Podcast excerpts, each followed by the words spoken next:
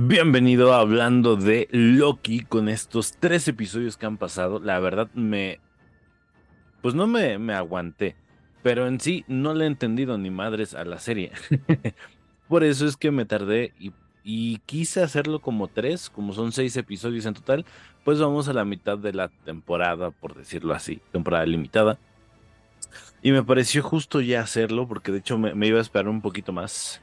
Perdón, creo que se metió este el, el Xbox. Este, me iba a esperar un poquito más porque al principio no entendía aún muy bien. No es que esté tonto, no es que esté menso, pero son varias cosas las que suceden en estos episodios que me dejan pensando y me dejan con más preguntas que respuestas y seguramente a ti te pasa lo mismo. Para empezar, eh, vas a estar viendo alrededor de eh, este video hablando de Loki aparte de que viste mi hermosa cara en, Loki, este, pues imágenes del episodio 1 y de este episodio que, ha pasado, tío. Perdón por la calidad, pero las tomo, literalmente son fotografías. Este, a ver, mm, empezamos por donde nos quedamos para empezar. Resulta que Loki no fue a una línea temporal alterna, sino fue al pasado de la TVA. Desde ahí me creó conflicto. ¿Cómo es que la TVA tiene pasado? Se supone que está fuera del flujo temporal. Pues bueno, eso es lo que también le pasa a Loki. No sabe muy bien qué está pasando. Por eso es que tiene como esos glitches o esos saltos del tiempo que mucha gente pensamos que iba a ser lo de Spider-Man into the Spider-Verse. Pero no, nada más lejos de la realidad. Simplemente pues era que no estaba en un tiempo fijo, entonces tenían que abrir el telar. El chiste es que aquí no es un podcast, o no es un podcast, no es un video de eh, un resumen de los episodios. Simplemente te estoy contando cómo empezó esta temporada y el por qué me ocasionó esos problemas de pensamiento, ¿no? Eh, la verdad me costó entender el primer episodio, hasta la segunda vez que lo analicé, me parece que me quedó muchísimo más claro porque no entendía el por qué estaban pasando algunas cosas, pero todo es muy sencillo, todo lo que ve Loki, eh, de el que permanece, no me acuerdo cómo se llama en inglés, pero en sí todo está pasando en el pasado. Por alguna razón en el tiempo, él ocultó su identidad y se le hizo más fácil eh, trasplantarlo a los Timekeepers, ¿no? Que son esos tres animatrónicos que vimos, que para mí fue una pinche decepción de la temporada 1, porque sí quería que fuesen tres entidades cósmicas, pero dejémoslo ahí. Ok, entonces, eh, esta serie es muy importante, ¿por qué? Porque va, va sentar el precedente de la guerra que se viene multiversal, ¿ok? A contrario de lo que creemos de que Contumania era eso, pues realmente no lo fue. Vimos una versión de Kang, el conquistador, que para mi gusto fue desagradable. Y fíjense que a mí me gustan mucho las películas, para que yo insulte o siquiera diga que es mala una película, cuesta mucho. Y en esta ocasión, Ant-Man con tu mania, sí nos vamos a meter porque, para empezarse más un insulto que traten así a un personaje tan importante como Ant-Man y tenga esa trilogía. La 1 está decente, la 2 está para dormirse y la tercera, ni te cuento, tío. ¿Por qué? Em, no sé, no sé por qué insisten en hacer a Ant-Man un personaje así, pero ya tendrá su, su review. Esa película, lo importante es que también se llevan de cajón a Kang al principio y en los trailers lo vimos muy amenazante porque te voy a contar algo. Kang el Conquistador se supone que es la versión principal a la que se iban a enfrentar o a la que los fans creíamos que se iban a enfrentar los Vengadores.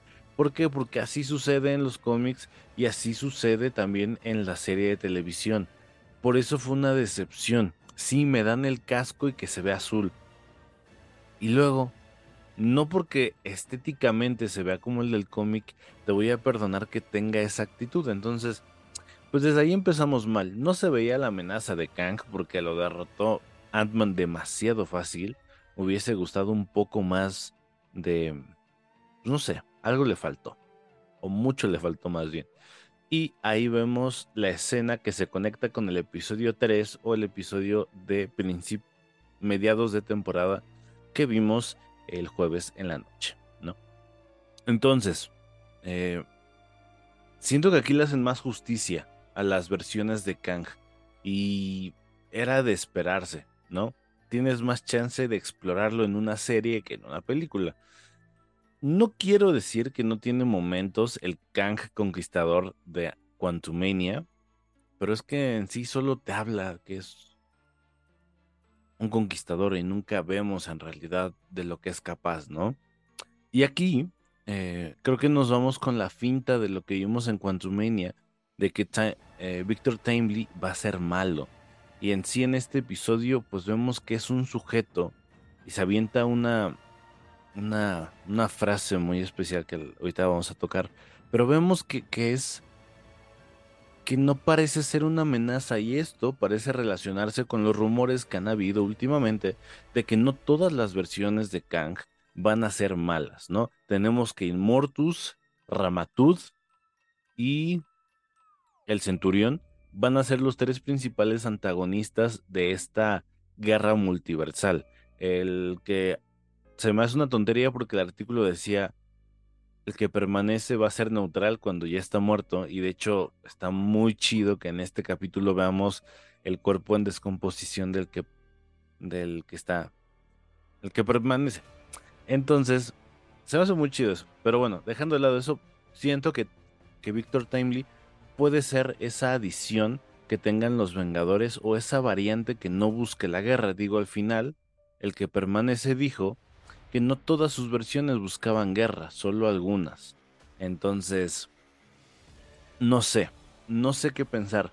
Con la escena postcréditos que tuvimos de Contumania, donde está todo en los consejos de Kangs y al parecer todos buscan guerra, a lo mejor hay alguno que otro que no, y es la frase que se avienta en este tercer episodio. Disculpen si no toqué tanto del primero y del segundo, pero es que siento que son más para aportar y, y cerrar callejones o, arcos que estuvieron ahí volando. Y este tercero es el que le suma más importancia no solo al universo, sino también a la serie misma. Y el cual me gustó mucho. Con este episodio la serie para mí ya lleva 10. Antes llevaba 9, 8, 5. Ahorita lleva 10. Se avienta una frase cuando Sylvie... Está de más decir que tiene spoiler esto.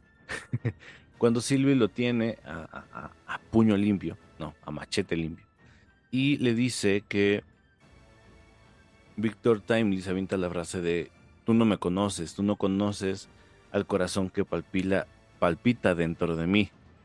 Yo no soy ese hombre, yo tengo libre albedrío para decidir. Y yo siento que eso fue el, truco que, que, hizo que Sylvie no lo matara porque pues sí, si lo matara está yendo en contra de lo que ella creería. Esta, esta serie por eso también me gusta porque te plantea mucho este, qué está bien, qué está realmente bien, cuál es el bien mayor, cuál, cuál es la verdadera intención, hay libre albedrío, de qué sirve, hay un propósito en la vida. Porque incluso en el segundo episodio es donde vemos más esto, ¿no? Esta crisis que les da a todos los de la TVA de que todos somos variantes, todos tenemos una vida. Entonces, ¿esto es falso? ¿Qué, ¿Qué, sentido tiene seguir protegiendo la sagrada línea del tiempo si al final de cuentas nos robaron de nuestras líneas originales? ¿No? Tiene mucho esta serie de eso y me encanta que Sylvie le haya perdonado la vida con esa frase a Victor Timely. Porque sí, exactamente, no, no, yo puedo tener una variante y no por eso va a ser yo o yo voy a ser él. ¿No? Creo que ahí es cuando te das cuenta que todos tienen decisiones propias y un libre albedrío para pensar lo que van a hacer y cómo van a actuar. Creo que es lo más importante que nos deja este episodio y es lo más importante que puedo decir de este hablando de Loki. Se viene una serie muy... Se vienen unos tres episodios que se me hace que van a estar muy muy chidos. Espero que así sean. Entonces, eh, no sé, eh, me, queda, me queda la espinita, ¿no? Ese cliffhanger que hacen de yo sé un secreto. Ah, bueno, antes de eso, se me hizo muy chistoso y a la vez muy enfermo eso de Miss Minutes, que quisiera ser novia de este Victor Timely, ¿no? Que nada más porque fuese una versión de él, porque pues en sí no es el que permanece. Eh, dijera, se ganó alguien de enemiga, alguien que conoce muchos secretos y sé uno muy grande que si te lo digo te va a hacer enojar, ¿no? Se, le, se lo dice a Robona.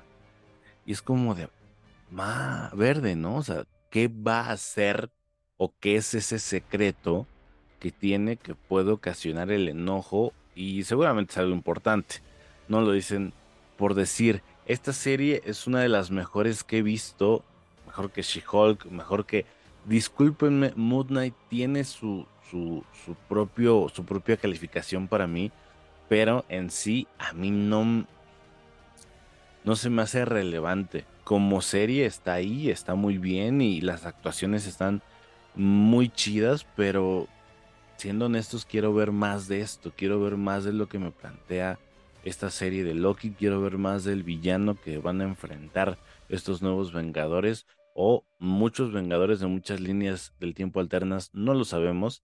Es el, es el hablando de más largo, creo que me ha aventado de algo, pero es porque en serio me gustó el episodio de hoy y el episodio de hoy creo que para mí eh, es, una buena mitad de, serie eh, y cierra con, con, broche de oro para los tres episodios que nos quedan. Nos quedan solamente tres semanas y vamos a ver qué sucede en esas tres semanas. Por mi parte, nos vemos hasta el final de temporada para hablar de esos tres últimos episodios que nos quedan y ver en qué acaba. así lo preferí, porque no quiero no sé, a lo mejor si veo que el capítulo lo amerita, lo hago. Pero si no, me voy a esperar los tres episodios restantes. Em, y nada, ojalá te haya gustado Loki, ojalá te haya gustado las palabras que dije y se hayan significado algo para ti y te haya sentido de la misma manera eh, viendo este episodio. Nos vemos. Eh, recuerda que tienes contenido diario prácticamente en este canal y nos estábamos viendo. Que la fuerza te acompañe. Chao.